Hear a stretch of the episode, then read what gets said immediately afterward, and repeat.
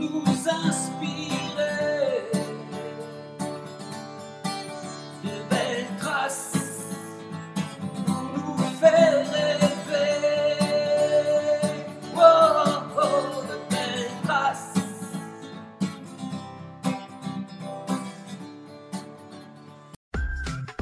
Bonjour à toutes et à tous. Bienvenue dans le podcast Belle Trace. Je suis Flo Masnada, skieuse et passionnée de sport. Choisir, dessiner, laisser ma trace, c'est ce qui m'a guidée pendant des années et je souhaite que cela continue. Alors j'ai pensé qu'à travers ce podcast, je pourrais donner la parole aux grands champions, mes amis, que j'ai eu la chance de côtoyer pendant des années pour qu'ils nous transmettent leurs messages, leurs valeurs, leurs belles traces quoi. Ils nous ont fait vibrer et continuent à provoquer des émotions uniques chez nous. Alors, tendez l'oreille et soyez à l'écoute de leur souffle plein d'énergie positive. En tant que supportrice de l'équipe de France de rugby, vous imaginez bien que j'ai suivi attentivement la carrière de mon invité du jour. Plus de 10 ans avec le maillot bleu, hyper polyvalent, il en a fait voir aussi de toutes les couleurs aux attaquants adverses. On n'habite pas du même côté de la France, mais on est arrivé à se croiser lors de quelques événements sportifs. Alors j'ai hâte d'en savoir un peu plus sur lui. Bienvenue dans Belle Trace, Damien Traille. Merci. Merci pour l'accueil. ben oui, merci. Alors, écoute, on va tout de suite commencer, euh, parce que moi j'ai envie d'en savoir plus. Euh, je crois que tu as une famille de rugbyman. Euh, donc, c'était évident que tu que allais jouer avec le ballon ovale? Bah, Évident, je ne sais pas. Ce qui est sûr, c'est que, effectivement, j'ai baigné dans le rugby et dès ma naissance, mon premier cadeau, c'était un ballon. Euh, voilà, euh, mon papa a joué au rugby, euh, a joué en, équipe de France, mais il, est, il, a toujours été remplaçant, il n'est jamais rentré. Et, donc tous les week-ends, on allait voir mon papa jouer avec ma maman et mes grands-parents. Et, et, voilà, petit à petit, j'ai suivi, j'ai suivi cette trace jusqu'au jour où il entraînait les tout petits dans le, dans le village où on habitait. Et je lui ai demandé d'aller jouer au rugby. Et voilà, il m'a dit Tu n'as pas l'âge J'ai dit Je veux y aller. Et un jour, il m'a amené. Donc j'étais derrière, je tapais des, des ballons avec des, des, copains. Et je voulais rentrer, je voulais jouer. Et mon père, il me dit Bon, allez, rentre. Et je suis rentré. Et je me suis fait écraser, euh, j'allais dire par un gros, mais à, 5 ans, il n'y a pas de gros. Mais pour moi, il était gros. Et je suis sorti en pleurant. Je me rappellerai toujours, il m'avait dit Bien fait pour toi. Et, euh, et le week-end, j'y suis reparti. Voilà. Donc l'histoire a commencé, euh, l'histoire du rugby a commencé comme ça pour moi, et je l'ai pas quitté jusqu'à euh, la fin de ma carrière à 37 ans. Ouais, c'est génial. Et, donc, en fait, ce, premier match, tu n'as pas du tout, euh, comme tu dis, tu es, sorti en pleurant, mais par contre, ça t'a pas enlevé ton envie de, de, jouer au ballon avec les copains, quoi. Non, surtout, c'était ça, c'était se retrouver entre copains et, et, courir après un, ballon, se faire des passes, et voilà, c'était fabuleux. Et, et j'avais envie de ça tous les week-ends et, euh, et, pas que les week-ends parce que la semaine, j'étais demandeur aussi. Et c'était où du coup que tu as commencé, tout petit? Alors j'habitais dans une, ville qui s'appelle Naï, c'est une vingtaine de kilomètres de Pau, c'est entre Pau et Lourdes. D'accord, ok. Ah, parce que j'ai regardé dans ta carrière, tu as eu essentiellement deux clubs, Pau et Biarritz. Ouais. C'est énorme comme. Euh, comme... D'ailleurs, il y a beaucoup de, je trouve, de rugbyman avec qui j'ai discuté, qui sont notamment aussi passés par Biarritz ou par enfin, les clubs comme ça du Sud-Ouest. Euh, en fait, ils font une grande partie de leur carrière dans ces clubs-là. Quoi. Euh, il y a aussi l'attachement à la région, à l'esprit rugby. Oui, je suis très, attaché à la région, à la famille aussi. Donc, euh, quand je suis parti de Naï, du petit club, vers, vers la section paloise, bon, c'était pas très loin, c'était 20 km. Et puis après, il a fallu prendre une décision pour la suite de ma carrière, surtout internationale, parce que la section paloise, à cette période-là, était un peu en difficulté sportive. Donc l'opportunité, notamment de Biarritz, s'est présentée et euh, c'était une évidence pour moi. C'était proche de Pau et j'avais des amis qui avaient fait le, même, euh, parcours que moi, de partir de Pau à Biarritz. Donc pour euh, l'adaptation et pour l'intégration dans, ce club de Biarritz, c'était plus facile. Et puis après, s'est posé la question de l'arrêt de carrière, des opportunités autre part, mais plus loin que Biarritz et que Pau.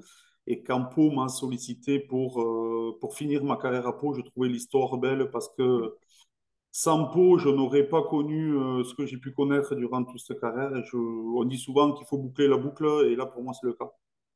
Mais c'est ce que je remarque vraiment dans, tu vois, dans les sports co, euh, les, les sportifs que j'ai rencontrés, que ce soit le foot, même le hand, ils, ils changent beaucoup plus de clubs quand même. Vous, il y a un vrai, des vrais repères quoi, autour, euh, autour du. Il n'y a pas que le, il y a pas que le ballon, quoi. Il y a aussi toute la vie en fait. Ouais, je pense qu'après, ça dépend dans, dans quel en- environnement tu te trouves. Euh, voilà, il faut, Mm. faut pas nier qu'ici, on a, quand tu vis sur Biarritz, Ouais. c'est quand même un cadre de vie qui est, qui est fantastique et, et qui plus est quand tu es entouré de, de copains et qui deviennent tes amis. Donc, euh, alors oui, on a vécu 10 ans ensemble, c'est énorme dans une carrière, vivre 10 ans, Mhm. euh, jouer avec les mêmes personnes. Donc, euh, obligatoirement, tu crées une amitié, une, forte amitié. Mais, euh, mais on en a qui sont, qui sont passés avec nous et qui, au bout de deux ans, avaient besoin de, de changer aussi et, de voir autre chose. C'est peut-être aussi un, regret d'un côté de ne pas avoir fait, euh, de pas avoir découvert autre chose et de et de ne pas se remettre en question un peu et d'aller découvrir de nouveaux challenges. Ouais, c'est sûr.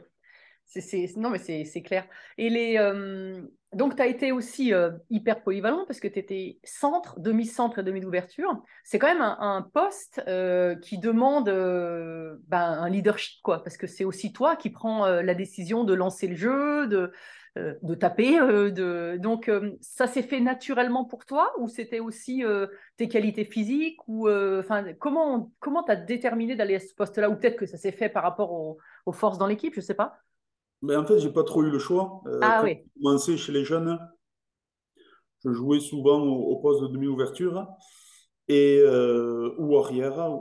Et, euh, et en fait, quand je suis arrivé à la section paloise, il se trouve que ben, à l'arrière, il y avait Nicolas Brusque qui était euh, international et euh, David Ocagne qui jouait demi-ouverture et qui était international aussi. Donc, euh, c'est vrai que ces postes étaient un peu bouchés, mais euh, c'était euh, la période où le rugby commençait à chercher, notamment pour les trois quarts, et notamment pour les centres, des gabarits un peu grands et un peu costauds, et j'en faisais partie. Donc, euh, le club s'est dit, pourquoi aller chercher un étranger alors qu'on a un jeune entre nos mains et on n'a qu'à le, former sur ça. Donc, j'ai commencé au poste de centre je me rappellerai toujours sur un match en Coupe d'Europe en, en Roumanie. Et voilà, je m'étais, je m'étais pas trop mal sorti. Et puis après, ça a été très vite parce que j'ai continué à ce poste j'ai commencé mes premiers matchs en équipe de France au poste de centre. Après, euh, on dit toujours que la polyvalence, c'est dangereux parce qu'on ne joue pas. C'est euh, un élément essentiel dans un groupe parce qu'il peut pallier euh, de Mhm. nombreux, de nombreux postes. Moi, j'ai eu cette chance, j'ai eu cette chance de, de l'être polyvalent et de souvent jouer. Donc euh, voilà, à un moment donné, on m'a dit pourquoi tu te fixes pas un poste? J'ai dit moi, tant que je joue, euh, je donnerai le, le meilleur de moi-même pour quel que soit le numéro que j'ai dans le dos, pour le bien de l'équipe. Euh, voilà, après, c'est juste ma, ma philosophie que j'avais pendant que je jouais. Ouais. Mais justement, cette, ce rôle, quand même, je te dis, qui est, qui est déterminant au niveau de la, stratégie du jeu, tu dois aussi.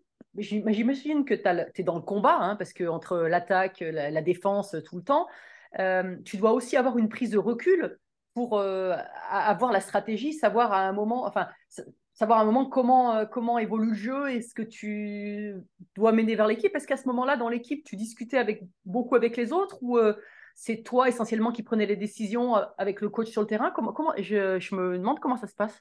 Bon, après, de, de faire plusieurs postes et de connaître les, les différents postes, les rôles de chacun, ça aide. Ça aide Ah oui. quand on passe de l'un à l'autre, c'est, c'est plus facile. Alors euh, aujourd'hui, euh, entre le, le demi-ouverture euh, et le centre, moi je jouais premier centre surtout, c'est un peu le, c'est un peu le même rôle. hein. On, on se supplée l'un et l'autre, donc Mhm. pour moi c'était facile. Et en tant qu'arrière aussi, après on dépend de, de la stratégie de, de l'équipe et, et du match qu'on va jouer. Après, bien sûr, il y a des décisions à prendre. On communique ensemble parce que quand on joue 10, eh bien, on a plus une communication avec notre demi-mêlée ou notre premier centre. Et quand on joue arrière, plus avec nos ailiers. Donc, mais bon, le sport, euh, le sport collectif, c'est beaucoup de communication, euh, beaucoup de confiance. Et euh, quel que soit le poste qu'il y a, on a, besoin d'échanger beaucoup.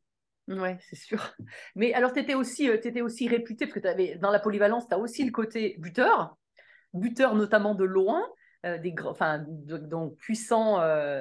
comment, comment tu l'as travaillé ça? Comment tu. Parce que c'est aussi un travail euh, un peu à part, où là, euh, à part, à partir du moment où, tu dois prendre le ballon pour, euh, pour buter, même psychologiquement, c'est une autre démarche parce que là, pour le coup, tu te retrouves vraiment tout seul face au ballon. Alors, j'ai souvent buté de loin, c'est vrai. Euh, buté de loin. Alors, de- euh, on dit que de loin, il y a moins de pression parce que si elle passe, c'est magnifique. Et si elle passe pas, bon, c'était très loin, il a raté. Euh, non, comment je l'ai travaillé, rien. hein, depuis tout petit, comme je t'ai dit, j'avais un ballon euh, dans les mains et, et le pied.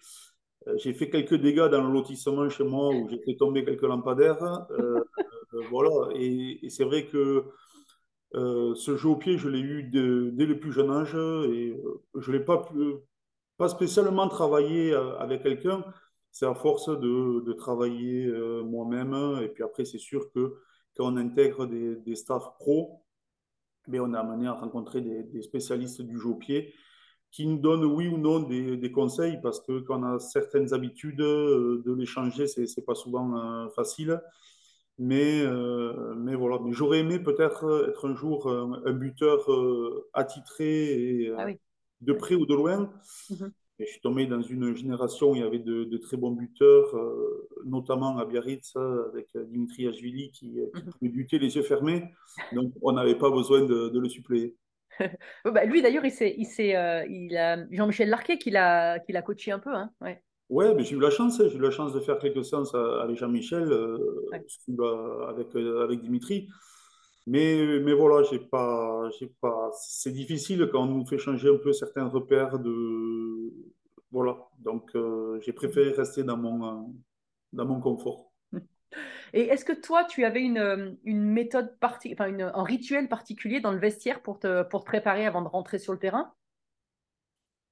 Non, je suis Non. pas, j'avais pas spécialement de- d'habitude.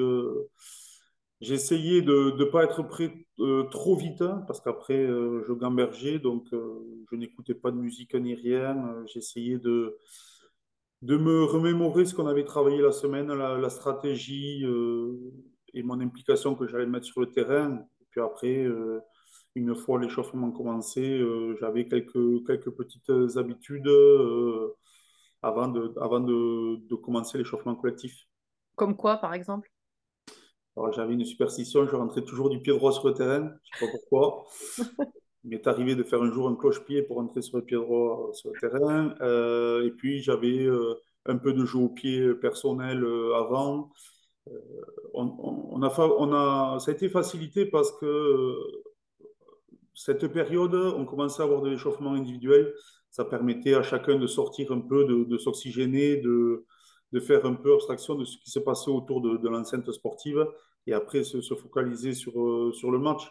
Donc, euh, j'avais un petit rituel de, d'échauffement. Euh, j'aimais pas trop m'échauffer. Euh, voilà, donc euh, c'est pas très bien, mais je m'échauffais pas trop et je tapais, je tapais souvent, même à froid, à, à la grande peur de, de mon staff médical, mais, mais, mais tout a tenu, donc, donc ça va.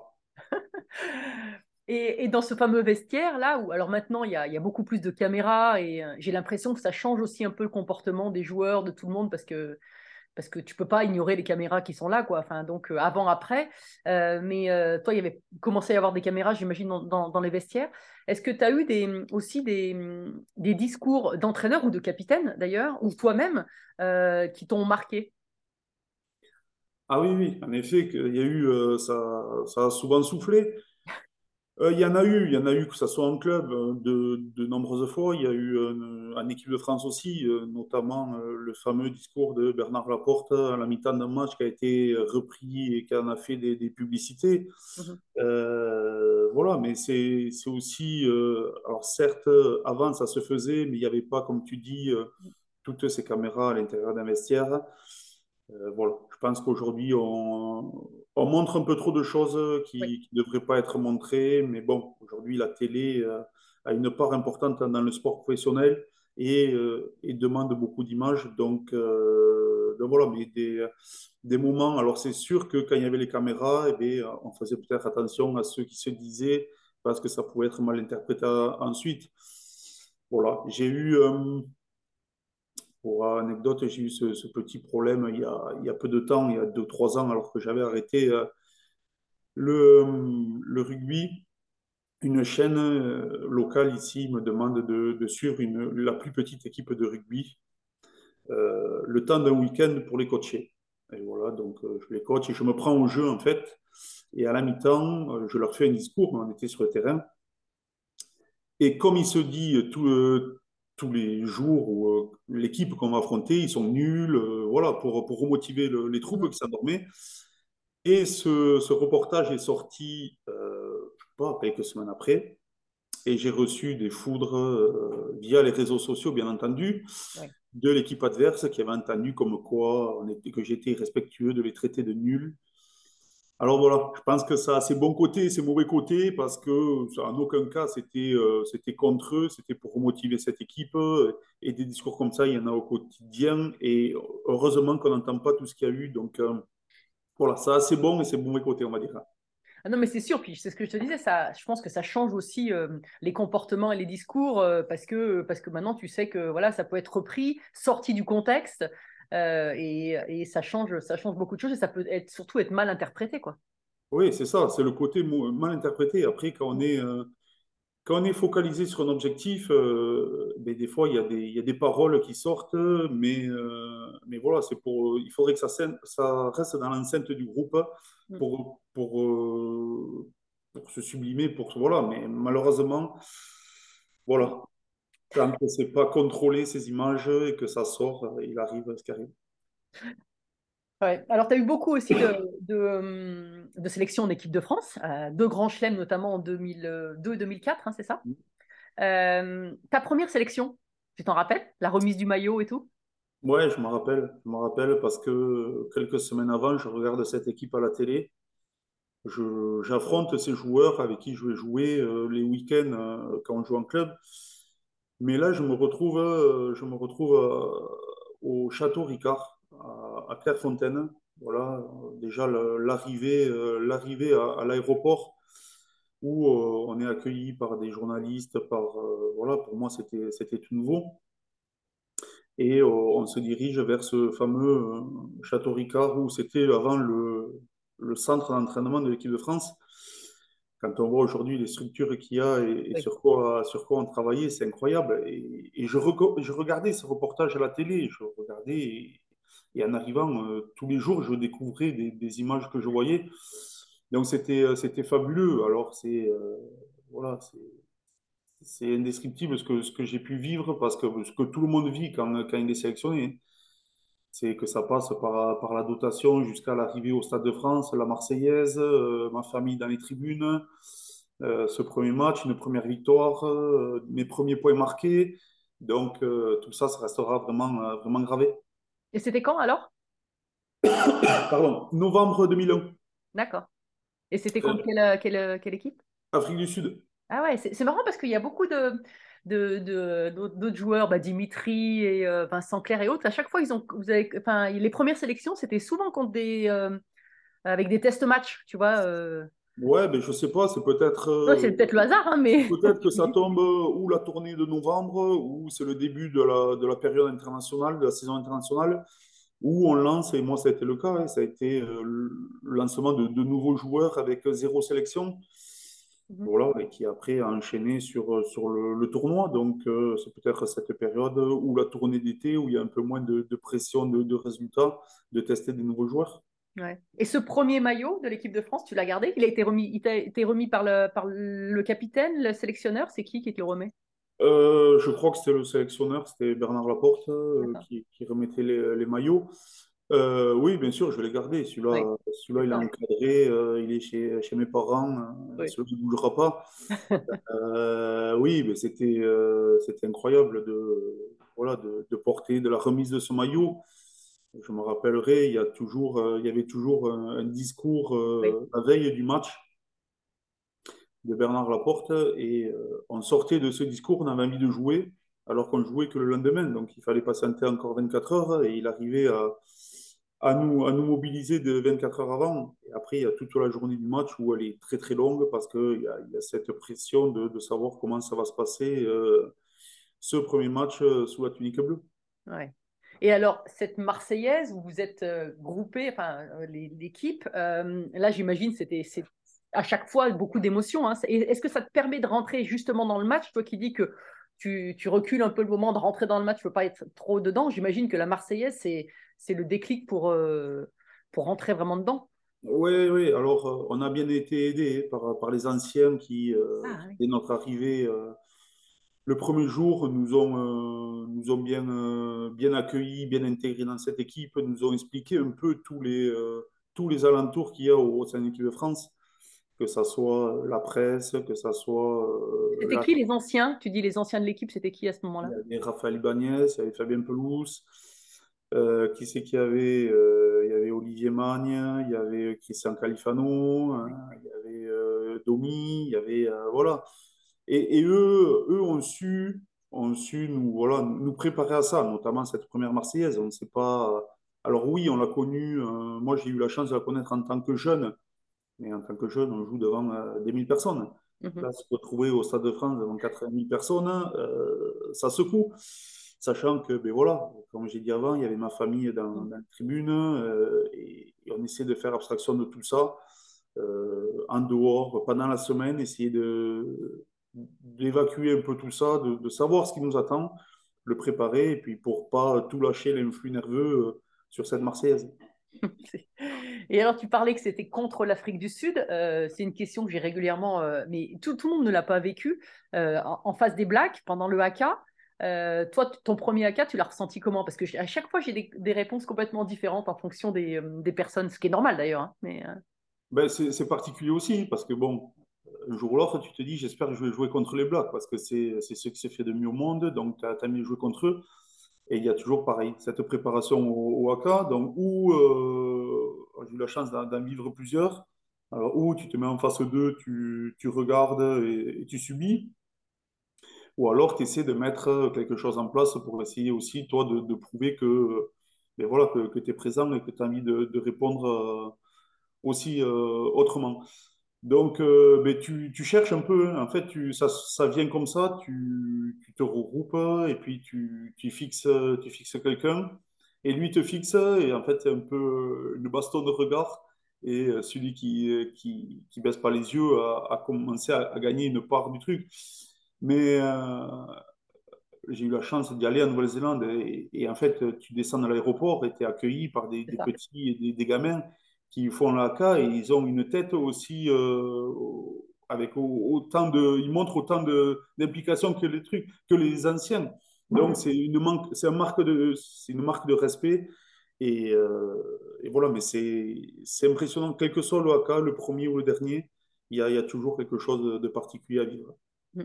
Toi, tu as fait partie du, euh, du V avec les, avec les couleurs là? Enfin, Ouais, ouais, ouais, j'ai fait le drapeau euh, bleu, blanc, rouge à blanc, rouge. Pour la demi-finale. euh, voilà, j'ai fait le V de victoire pour la finale à Nouvelle-Zélande. Ouais, super. Et tu as joué en face de Jonah Lomu aussi? Oui, oui, oui, c'était euh, ben, ma seconde sélection, je crois, Ah oui, comme ça. Et ouais, donc euh, voilà, c'est un monument, hein, un monument. c'est un qui a révolutionné le rugby en termes de, de physique, de, de vitesse, de puissance. Tant te dire que quand on a fait la, vidéo la semaine euh, pour affronter les, Ba- les Blacks, on travaillait la défense et on regardait leur lancement de jeu et on disait, bon, euh, lui, c'est à qui de le prendre? Quand ça arrivait sur moi, par exemple, je disais, bah, là, c'est à moi. Et là, c'est là où tu as besoin d'avoir confiance en celui qui, t'encadre. Pour, voilà, tu sais très bien que tout seul, tu ne l'arrêtes pas, mais toi, au moins, tu vas essayer de le ralentir un peu pour que les autres arrivent à le. Voilà, mais c'était, c'était un, élément important parmi tant d'autres qu'ils ont eu. Ouais. Lui, ça a été quand même euh, quelque- un monstre de, de notre sport.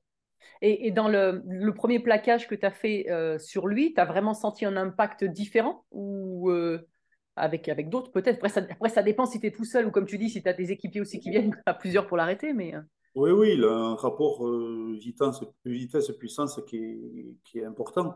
Je me rappellerai toujours, un jour, il était euh, en face de Vincent Clerc et, euh, et euh, il m'a pris Vincent, il me l'a jeté comme un porte-clés. J'ai dit, ouh là là là là, ça- c'était au début du match. J'ai dit, ah, quand ça va arriver à nous, ça va être, ça va être la même chose. ah ouais, ah, c'est fou, c'est incroyable. Et, et, et, euh, sans parler forcément de John Alomont, mais quels sont les, les joueurs qui t'ont le plus euh, impressionné? Alors, il y a eu, euh, physiquement, c'est lui, je pense Oui, que lui en, en fait partie. Euh, après, euh, bon, Johnny Wilkinson. Johnny Wilkinson, ça reste quand même euh, une légende de, de ce sport, euh, voilà, par sa régularité, par, par sa gentillesse. Je l'ai côtoyé et c'est un mec euh, très sympa. Euh, après, il y, en a eu beaucoup, mais j'ai jamais été, je me suis jamais trop focalisé sur, euh, sur l'un ou l'autre. Même quand j'étais jeune, j'ai jamais eu trop d'idoles. D'accord. Voilà, je me suis focalisé sur, sur moi, sur ce que j'avais à faire et, et sur le collectif. Et, et dans, dans ton équipe, dans l'équipe de France avec laquelle tu as joué, tu avais vraiment des. euh, J'imagine qu'on a quand même. Enfin, c'est une vraie équipe. hein. Pour le coup, c'est hyper complémentaire en rugby. Enfin, dans tous les sports co, mais euh, j'ai l'impression que le rugby, c'est encore plus. Quoi. Enfin, sans les autres, on est, on est rien, quoi. Et tu avais vraiment des. des tu as eu des rencontres, des amitiés qui, enfin, qui perdurent, j'imagine? Oui, oui, ben comme je t'ai dit, on a passé dix ans, euh, quelques-uns Oui, ici à Biarritz, donc euh, on vit encore ici euh, la plupart, donc on, on se croise. Euh, après, si je dois en sortir euh, une plus que les autres, euh, je dirais Imanol, oui. parce que voilà, Imanol, on a commencé pratiquement ensemble à Pau, on a vécu ensemble à Pau, on a, on a passé dix ans à Biarritz, et voilà, aujourd'hui, on a, on a une amitié forte, je suis le parrain d'un de ses enfants, donc, euh, donc voilà, c'est quelqu'un qui est, qui est très important pour moi et, et sur qui je peux compter. Ouais, c'est génial. Et, euh, et des troisièmes mi-temps, il y en a eu des, des mémorables? Heureusement qu'à ces périodes, il n'y avait pas la- il y avait pas C'est autant de vidéos et que les, que les smartphones n'existaient pas. Oui, il y en a eu des mémorables, mais, euh, mais ça fait partie aussi de notre sport. Je pense que on le dit, on le dit souvent que, le, que les- la fête, ça, ça, ça fait, ça engendre des, des performances euh, négatives. Alors peut-être, Peut-être, mais ça a un côté, euh, c'est un côté pour un groupe très important. On le Mhm. voit, notre sport est réputé pour ça, hein, réputé pour cette fameuse troisième mi-temps. Et on le voit, nous, on a fait notamment sur les stages d'avant-saison où euh, ben, on a fait des, des grosses soirées ensemble parce que ça permet de, de se libérer aussi et, et de, et de partager certaines choses. Et on le voit aujourd'hui, on se croise et quand on se ra- rappelle de certaines choses, on se rappelle plus des soirées que des matchs qu'on a pu jouer. Donc, ça prouve qu'il y a, il y a quelque chose qui se passe. On l'a vécu aussi avec, euh, avec l'équipe de France, hein, avec l'équipe de France où, euh, où c'était interdit de sortir. Des fois, on, a- on est passé au travers, ou des fois, on disait, il n'y a, y a pas de problème, vous sortez. Par contre, demain matin, on se disait, on assume, demain matin, on se retrouve à 7 heures, on va courir pour, pour décrasser. Et, et c'est ce qu'on a fait. Et, et- tout le monde était là à 7 heures parce que tout le monde a assumé le, le fait qu'on passe un bon moment la veille. Mhm. Donc, euh, il y en a, y en a moins aujourd'hui parce qu'aujourd'hui, euh, aujourd'hui c'est trop, trop analysé, c'est trop. euh, voilà. Moi, j'ai arrêté il y a, il y a 6 ans. Je me rappelle qu'un jeudi soir, je me suis retrouvé au, au resto et qu'on m'a reproché d'être un jeudi soir au resto. euh, voilà, on m'a pris en photo en train de manger au resto, alors qu'on peut très bien manger au resto euh, et, être chez soi et manger n'importe quoi. Donc voilà, de ce côté, c'est un peu, ça a un peu euh, freiné un peu euh, toutes ces rencontres, ces, partages qu'il pouvait y avoir entre joueurs et, supporters aussi. Parce qu'aujourd'hui, certains joueurs qui, qui, euh, qui veulent sortir euh, savent que s'ils sont dehors, ça va être mal interprété. Donc, ils se retrouvent peut-être chez les uns, chez les autres. Et il y a moins ce, ce partage qu'on peut avoir avec, avec le public. Mm. Ouais, c'est clair. J'avais euh, Jérôme Fernandez, donc euh, capitaine de, de l'équipe de France de hand, des champ multiples champions olympiques, enfin il a tout gagné aussi. Et il me disait aussi euh, que même aujourd'hui, avec les téléphones, avec les histoires de séries, euh, en fait les, les, les joueurs même rentraient plus facilement dans leur chambre d'hôtel, il y avait moins de liens là-dessus. Et des fois, c'est lui-même qui était obligé en tant qu'entraîneur de dire, bon allez, euh, ce soir on va tous boire un coup parce que c'est pas chacun dans, chacun dans sa chambre, voilà, parce que c'est... Et il disait, ça c'est un lien. Il dit, moi j'aurais pas aimé être à cette période aujourd'hui parce que ça m'aurait vraiment manqué, quoi. Ben oui, oui, ben c'est pareil. hein. Quand j'ai arrêté, euh, la dernière année notamment, on n'était pas quatre pour jouer aux cartes dans le bus. Ouais. Alors quand tu vas faire 6-7 heures de bus, alors euh, je faisais peut-être partie de la vieille génération, mais les jeunes à m'installer, par contre, ils étaient au top. hein. Ils amenaient la télé, la console, ils branchaient la console dans le bus. Mais voilà, je trouve que qu'aujourd'hui, on a trop de... On va pas l'essentiel, on va pas communiquer et, et on se réfugie sur les portables, sur les réseaux sociaux, sur un casque sur les oreilles. La preuve année, l'année après, j'ai entraîné des gamins à, à Biarritz. Et le jour d'un départ, on allait jouer, j'ai vu rentrer un gamin dans le bus avec des écouteurs. J'ai dit, mais qu'est-ce que tu fais? Mhm. Il m'a dit, mais j'écoute la musique. J'ai dit, mais pourquoi? Mais parce qu'à la télé, ils font ça. J'ai dit, non. J'ai dit, non. J'ai dit, c'est Ah dit, euh, tu parles avec tes copains. Et, voilà. On avait fait un voyage aussi en Italie. On avait interdit le- les portables euh, euh, pour les enfants. Le but, c'est que, c'est qu'ils communiquent entre eux dans le bus, qu'ils partagent et qu'ils euh, qu'ils vivent des choses plutôt que de s'enfermer sur les, sur les, téléphones. Voilà, il y a tellement de belles choses à vivre dans un bus où on peut, on peut profiter de ce moment pour partager des choses que, qu'il faut pas, qu'il faut en profiter surtout. Ah bah, moi, ça me parle bien parce que moi, je me rappelle, euh, c'était pas un sport co, mais quand j'ai commencé le ski, euh, les, les départs en bus euh, très tôt le matin pour aller dans la station d'à côté où on faisait la compétition à ski avec les copains, c'est des, des moments euh, qui, m'ont marqué, quoi. C'est plus qu'après quand tu reviens, tu as ta coupe tout seul ou pas, peu importe. Mais ces moments-là, c'est là où tu crées des amitiés, des, une, une énergie, une spirale positive, quoi. Et si tu te renfermes tout le temps, je trouve que c'est c'est dommage, quoi. En fait, ça, il manque ce petit truc après. Ouais, c'est ça. C'est, je trouve dommage. Et même encore aujourd'hui, on voit euh, certains joueurs qui descendent avec le casque. Alors, je veux bien qu'ils écoutent la musique, mais euh, bon, dans les vestiaires aussi. Dans les vestiaires, c'est un moment où justement on peut se retrouver, on peut se donner les dernières consignes, les, euh, se sentir les uns, les uns près des autres. Une fois le match fini aussi, la plupart du temps, les mecs, ils mettent sur les réseaux sociaux les scores, les trucs. C'est ça. Je pense qu'aujourd'hui, euh, on a d'abord euh, quelque chose à, vivre ensemble, le groupe a quelque chose à vivre ensemble, pour partager un peu la sensation qu'ils ont eue, les discours des managers, des entraîneurs, tout ce qu'on veut, et puis après, euh, après, il y a le temps de faire ça. Mais aujourd'hui, on laisse passer beaucoup plus tout ce qui est technologie avant, avant l'humain, et ça, ça me gêne un peu. C'est vrai. Alors, aujourd'hui, si on parle d'aujourd'hui, il y a une équipe de France quand même qui est, euh, qui est assez incroyable, euh, avec euh, beaucoup de talent, euh, qui est revenu de, de, de quelque chose d'assez difficile quand même, hein, parce qu'il y a eu un, un creux, le creux de la vague un peu pendant un moment.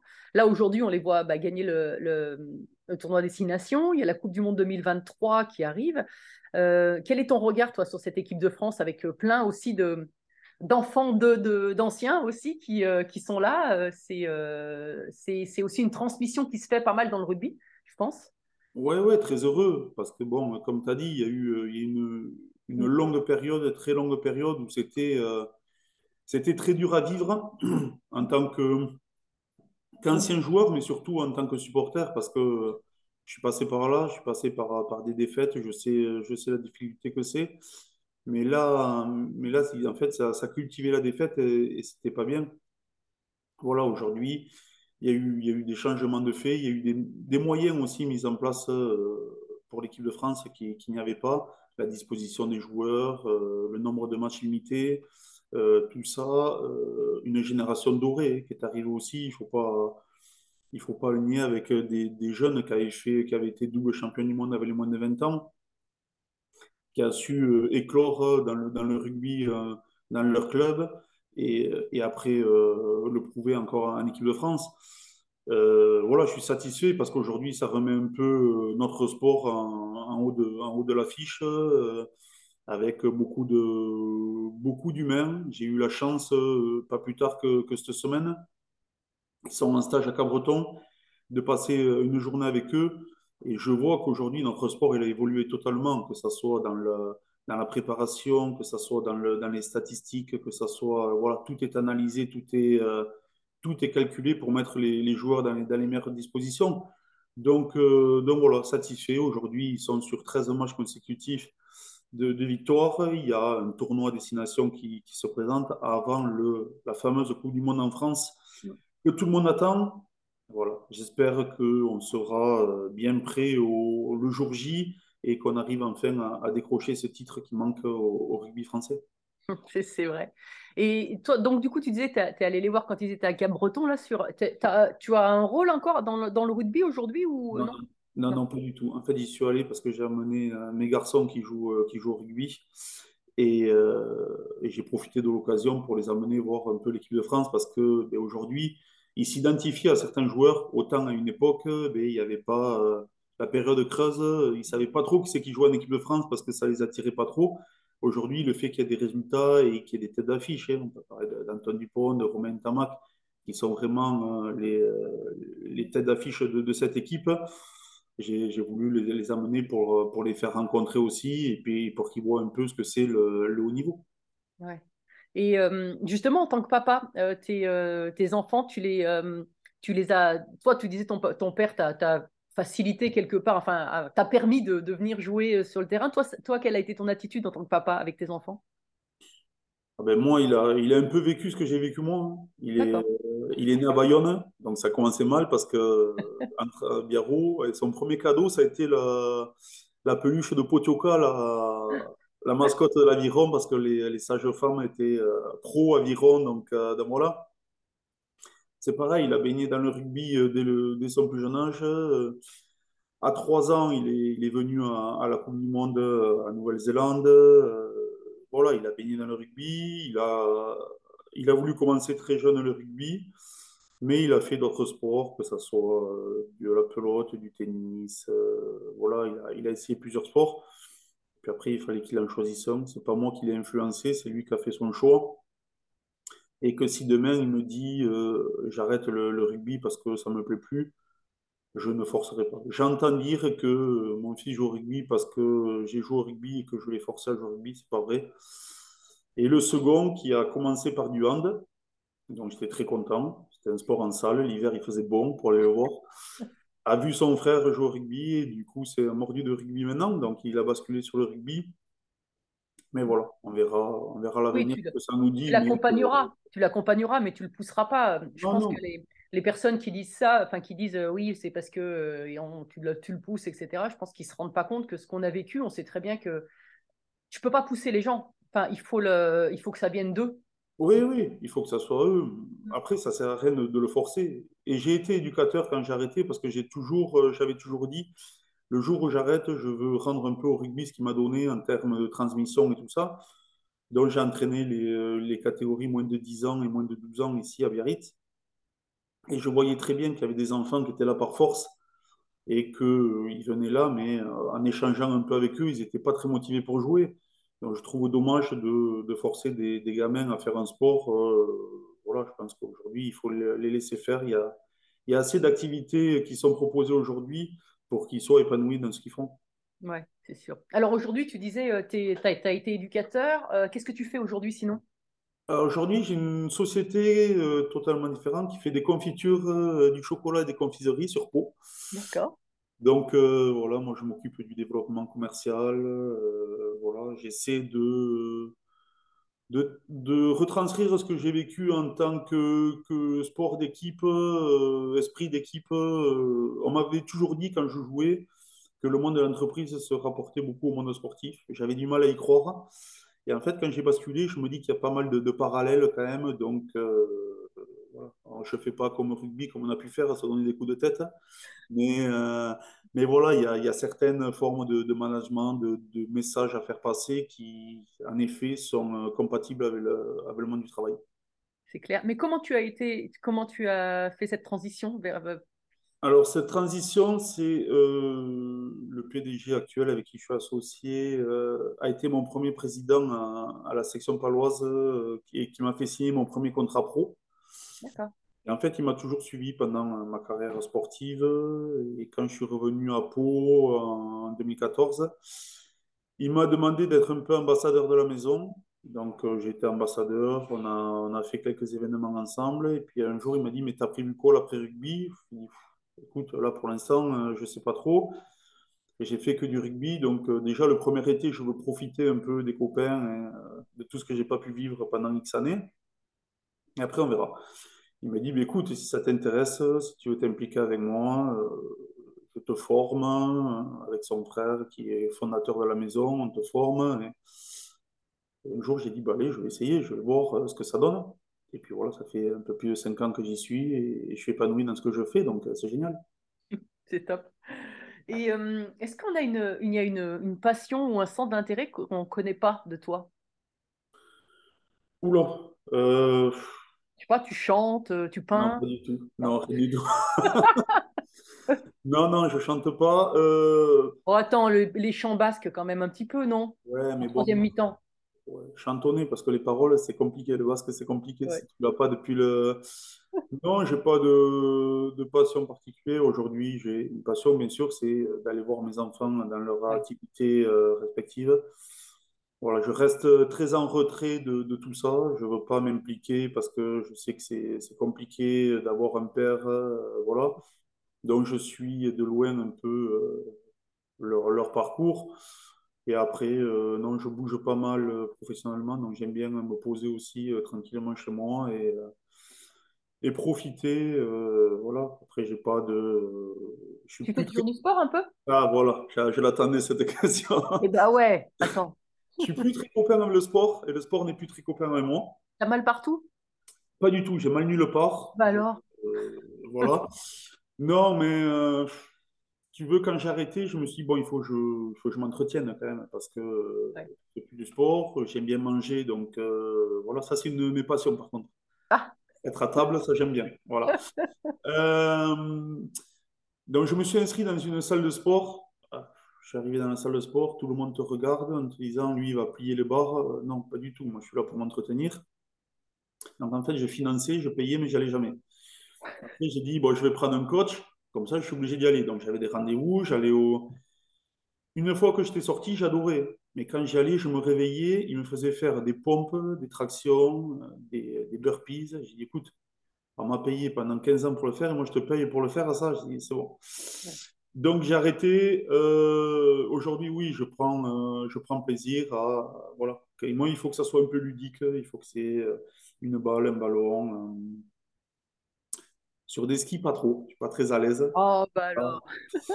Pas très très joli. Je descends, mais voilà. Mais voilà. Dès que, dès qu'on peut se retrouver entre potes, euh, je sais pas, aujourd'hui c'est la mode du paddle. Du paddle, c'est ce que j'allais te dire, tu fais pas du paddle? donc on se retrouve quelquefois, on joue au paddle. Ça nous permet aussi de, de se retrouver, passer un bon moment. Et, euh, voilà, mais, euh, et du sport, j'en fais un peu avec mes enfants, notamment le grand qui commence à voilà, avoir des séances de physique et tout ça. Donc, dès que je commence à être fatigué, je m'arrête, je le chronomètre. Et, et le surf à Biarritz, non? Non, ça m'a C'est pas ça aquatique. m'a ça m'a jamais tenté. Je suis parti une fois en voyage au paradis du surf. Ouais. J'étais avec des potes qui étaient surfeurs. Donc, ils m'ont dit, allez, tu vas venir surfer. J'ai loué une planche. Au bout de cinq minutes, j'ai ramené la planche au, au mec. Il m'a dit, mais qu'est-ce que tu fais? J'ai dit, non, j'en ai marre. Je les ai attendus en, en buvant une bière sur la plage et, euh, le temps, qu'ils arrivent. Non, je ne suis pas très, pas très surf. Bon, écoute, c'est comme ça. hein. Mais c'est marrant, d'ailleurs, les rugbyman, dans l'ensemble, j'ai pas entendu euh, même euh, Dimitri, je crois pas qu'il en fasse trop du, euh, du surf, hein, c'est pas... Non, non, non. Vous bien avoir les Oui, pieds dans avait- quoi. Ouais, on en avait quelques-uns. On en avait euh, Jérôme Thion qui surfait, on avait Jean-Baptiste Gobelet aussi qui surfait un peu. Mais après, généralement, euh, non. Non. Non, mais c'est peut-être aussi une question de, de sensation et d'appui, quoi, tu vois, d'avoir vraiment des appuis euh, ancrés au sol. Moi, je sais que pour avoir appris à pas mal de, d'anciens, d'anciens sportifs multisports, tu as vraiment des sportifs qui sont à l'aise sur l'appui, tu vois, tu te, as ton pied, tu le poses et tu, tu vas, tu- enfin, ton corps, il bouge par rapport à cet appui. Et puis, tu en as d'autres qui, euh, et d'ailleurs, ces sportifs-là ont du mal avec les appuis glissés, quoi. Enfin, quand, le, quand tu es dans le glissement. Alors que, par exemple, les cyclistes, les kayakistes, eux, ils sont très à l'aise avec le ski, avec le corps en mouvement sur l'appui, quoi. Donc, je pense que ça, il doit y avoir des liens comme ça. Nous, on est très raide déjà. Ouais. Euh, Moi, je le sais, je suis très raide. Donc, euh, être allongé, ramer, me retrouver debout sur une planche, c'est, ça va être un peu compliqué. Bon, bah écoute, ça ne sera pas ta passion cachée, le surf. Non. Bah, ça peut arriver, mais euh, ça m'étonnerait. Bon, on n'arrive pas loin de la fin du podcast, que je ne vais pas faire trop long non plus. Euh, j'ai encore trois, petits, euh, trois petites choses. Je vais te dire un, un mot, il faudra que tu me dises à quoi ça te fait penser assez rapidement. Ballon, Rugby. essai, Italie, c'est mon premier, premier essai sous le maillot bleu. Voilà, donc euh, celui-là, il restera, il restera gravé. euh, transformation, Le, le côté euh, professionnel maintenant, voilà, euh, j'ai réussi à, à avoir une carrière sportive remplie.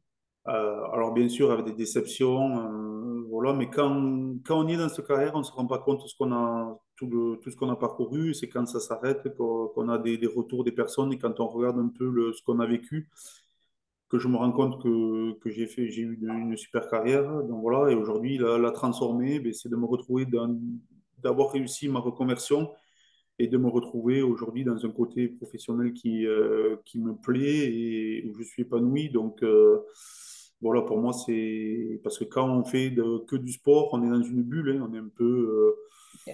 On est un peu assisté. euh, on nous dit euh, à quelle heure il faut être au rassemblement, comment il faut être habillé, qu'est-ce qu'on fait, et puis du jour au lendemain, tu te retrouves, mais tu n'es plus assisté. C'est à toi de faire ton emploi du temps et, et ce que tu vas faire de demain. Et, et je trouve que cette transformation, pour l'instant, elle est, elle est pas trop mal réussie. C'est clair. Et euh, tu parlais pendant ta carrière de, de déception. Il y a des choses que tu.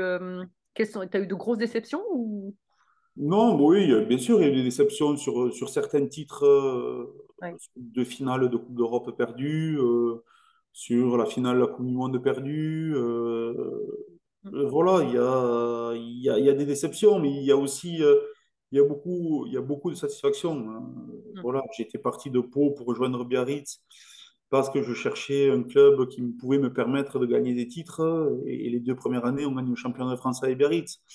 Et, il y a de très très grands joueurs qui ont eu des très très grandes carrières et qui ont, qui n'ont jamais gagné un titre. Donc, euh, donc voilà, tout ça, ça me fait relativiser aussi par rapport aux déceptions que j'ai pu avoir.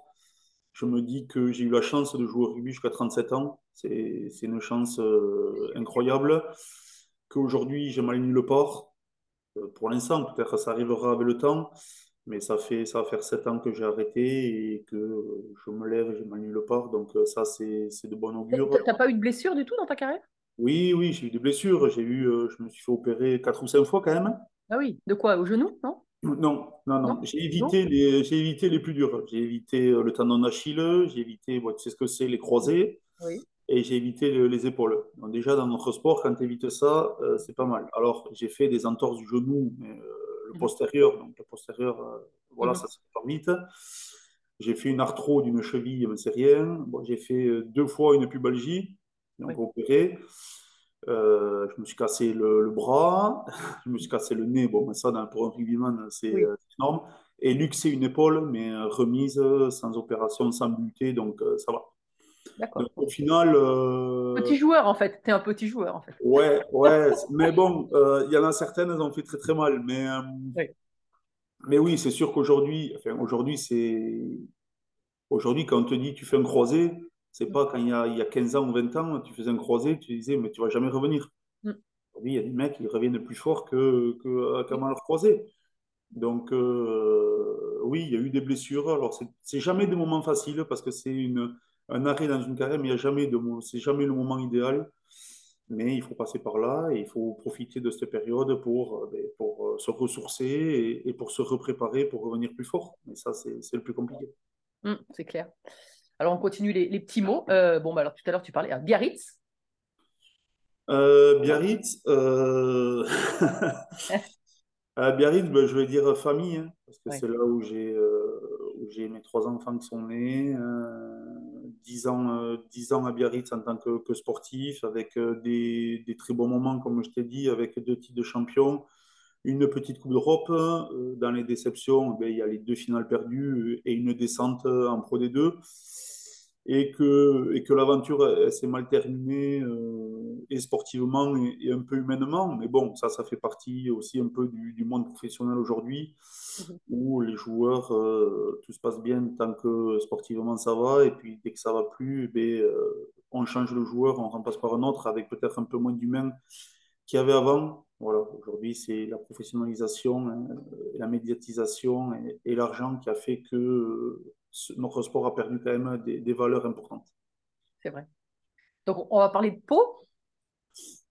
Euh, Pau, ben, Pau, c'est beaucoup de choses parce que Oui. c'est euh, ma ville de natale, c'est euh, là où j'y travaille aujourd'hui, mais c'est euh, avant tout euh, la section, la section qui m'a permis de, ben, de découvrir le, le monde du rugby avec deux éducateurs que j'ai eus euh, quand je suis arrivé en junior à Pau, euh, Marc Marais qui a été mon entraîneur pour les trois quarts et Jean Anturville, qui malheureusement est décédé il y a, peu de temps, mais c'est deux personnes qui resteront euh, gravées euh, dans ma carrière parce que je suis arrivé À Pau, c'était tout réservé et sportivement et, et extra-sportif et qui m'ont permis de, de, prendre conscience en mes moyens et de, de me permettre d'évoluer très vite pour, pour jouer en, équipe première. Donc euh, pour moi, ça sera ces deux, deux grands bonhommes dans ma vie. Ah, tu dirais que le, sport et notamment le rugby, pour toi, euh, ça a vraiment été aussi une, une, prise de confiance euh, au niveau personnel aussi. Pour, tu dis, tu étais un peu introverti, timide, et puis euh, du coup, as maintenant, pendant ta carrière, tu as évolué, tu as été beaucoup plus mise en avant et du coup, à assumer aussi un côté un peu plus ouvert, un peu plus sûr de soi, de confiance. Oui, oui, bon, j'étais très introverti parce que notamment mes débuts avec l'équipe de France, parce que bon, euh, tu arrives à l'équipe de France et euh, le, lundi ou mardi, on se retrouve jeté dans une pièce au milieu de, de 15 journalistes et évidemment sur qui ils vont, sur les jeunes qui ont zéro sélection. Et, et je ne savais pas comment ça a fonctionné. J'avais peur de, de, dire des choses que je pouvais pas dire, que j'avais peur de, que ça soit mal interprété. Alors je restais beaucoup sur la réserve. Et ce, ce mode d'introverti, mais, resté longtemps, euh, m'a peut-être desservi médiatiquement parce que ça aurait pu m'ouvrir certaines portes. Mais voilà, c'était mon tempérament, je ne pouvais pas faire euh, aller au-delà de, de, moi et, je reste comme ça. Et encore aujourd'hui, sur certains points, je suis introverti parce que je suis quelqu'un de discret, que j'aime pas me, mettre en avant. Ça plaît, ça plaît pas, mais, euh, mais moi, c'est ma nature et je ne peux pas y aller contre. Ouais, bah de toute façon, à partir du moment où tu es en alignement avec tes valeurs, tu ne vas pas jouer un rôle. quoi. Et euh, si tu jouais un rôle, de toute façon, ça serait encore pire, je crois, parce que oui, toi, oui, tu vivrais mal et ça serait mal. Pas à l'aise, euh, ouais. ça serait, Exactement. Ça serait magnifique. C'est clair. Alors, ma, mon avant-dernière question, c'est est-ce que tu avais une devise dans la vie ou est-ce que tu as une devise dans la vie? Euh, non, j'ai pas de devise. Moi, je, je vis au jour le jour. Euh, C'est une belle devise, hein? Oui, oui. Après, bon, j'essaie de, de, voir un peu l'avenir quand même, mais bon, la vie a tellement changé aussi que euh, qu'on ne peut pas trop prévoir pour l'avenir. On le voit, malheureusement, euh, il y a des maladies qui peuvent arriver, il y a des accidents qui peuvent arriver. La vie peut très vite s'arrêter. Euh, la preuve en est. Hein. J'ai perdu un ami argentin, là, c'est terrible sur, sur Paris, il y, a, il y a un an de ça, et euh, et je me dis que ça aurait pu être moi parce que parce qu'on fréquente les mêmes endroits. euh, C'était une soirée comme, comme il pouvait y avoir d'autres. Donc euh, voilà, cette période a été très dure. Et, et voilà, ça me fait dire que ben voilà, il faut que, il faut que je vive là parce que maintenant, parce que demain, je ne sais pas. Donc euh, il faut en profiter. Alors, mon podcast s'appelle Belle Trace. Qu'est-ce que c'est pour toi une belle trace? Alors, une belle trace, euh, je ne vais pas te dire que j'en fais des belles au ski parce qu'elles ne sont pas très jolies. Quand je vois certaines vidéos, certains trucs, les mecs s'amusent à faire des dessins, c'est fantastique. une belle trace, j'ai envie de dire, c'est euh, pour moi, c'est quelque chose que tu as laissé.